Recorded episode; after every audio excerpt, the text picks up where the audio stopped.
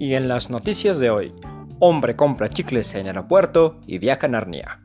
Un hombre utilizó la vending machine del aeropuerto de Culiacán para comprar unos chicles por 60 pesos y terminó trasladado a Narnia. Gustavo Arredondo no quería que sus oídos se taparan durante el vuelo a Culiacán, Ciudad de México, y decidió comprar una cajetilla de chicles de una vending machine pagando la exorbitante cantidad de 60 pesos. Tras depositar dos billetes de 20, dos monedas de 10 y haber agarrado a patadas la máquina por atorarle la cajetilla de chicles, en un segundo fue transportado al reino del famoso león. Según el director del aeropuerto de Culiacán, nadie hubiera esperado que esto ocurriera. Ponemos precios ridículos a los productos de esas máquinas para que nadie las utilice. ¿Quién va a pagar más de 50 pesos por unos mugrosos chicles? explicó a nuestros micrófonos. Esto debido a que se sabe que hay agujeros de gusano en los aeropuertos, los cuales de descubrirse llevarían a la quiebra a las aerolíneas.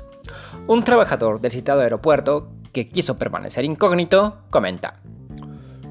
Si se descubre la existencia de esos agujeros de gusano, todos van a querer usarlos en lugar de volar en aviones con asientos cada vez más angostos y con un café horrible. Por eso ocultan en las vending machine como productos super caros para que nadie quiera acercarse.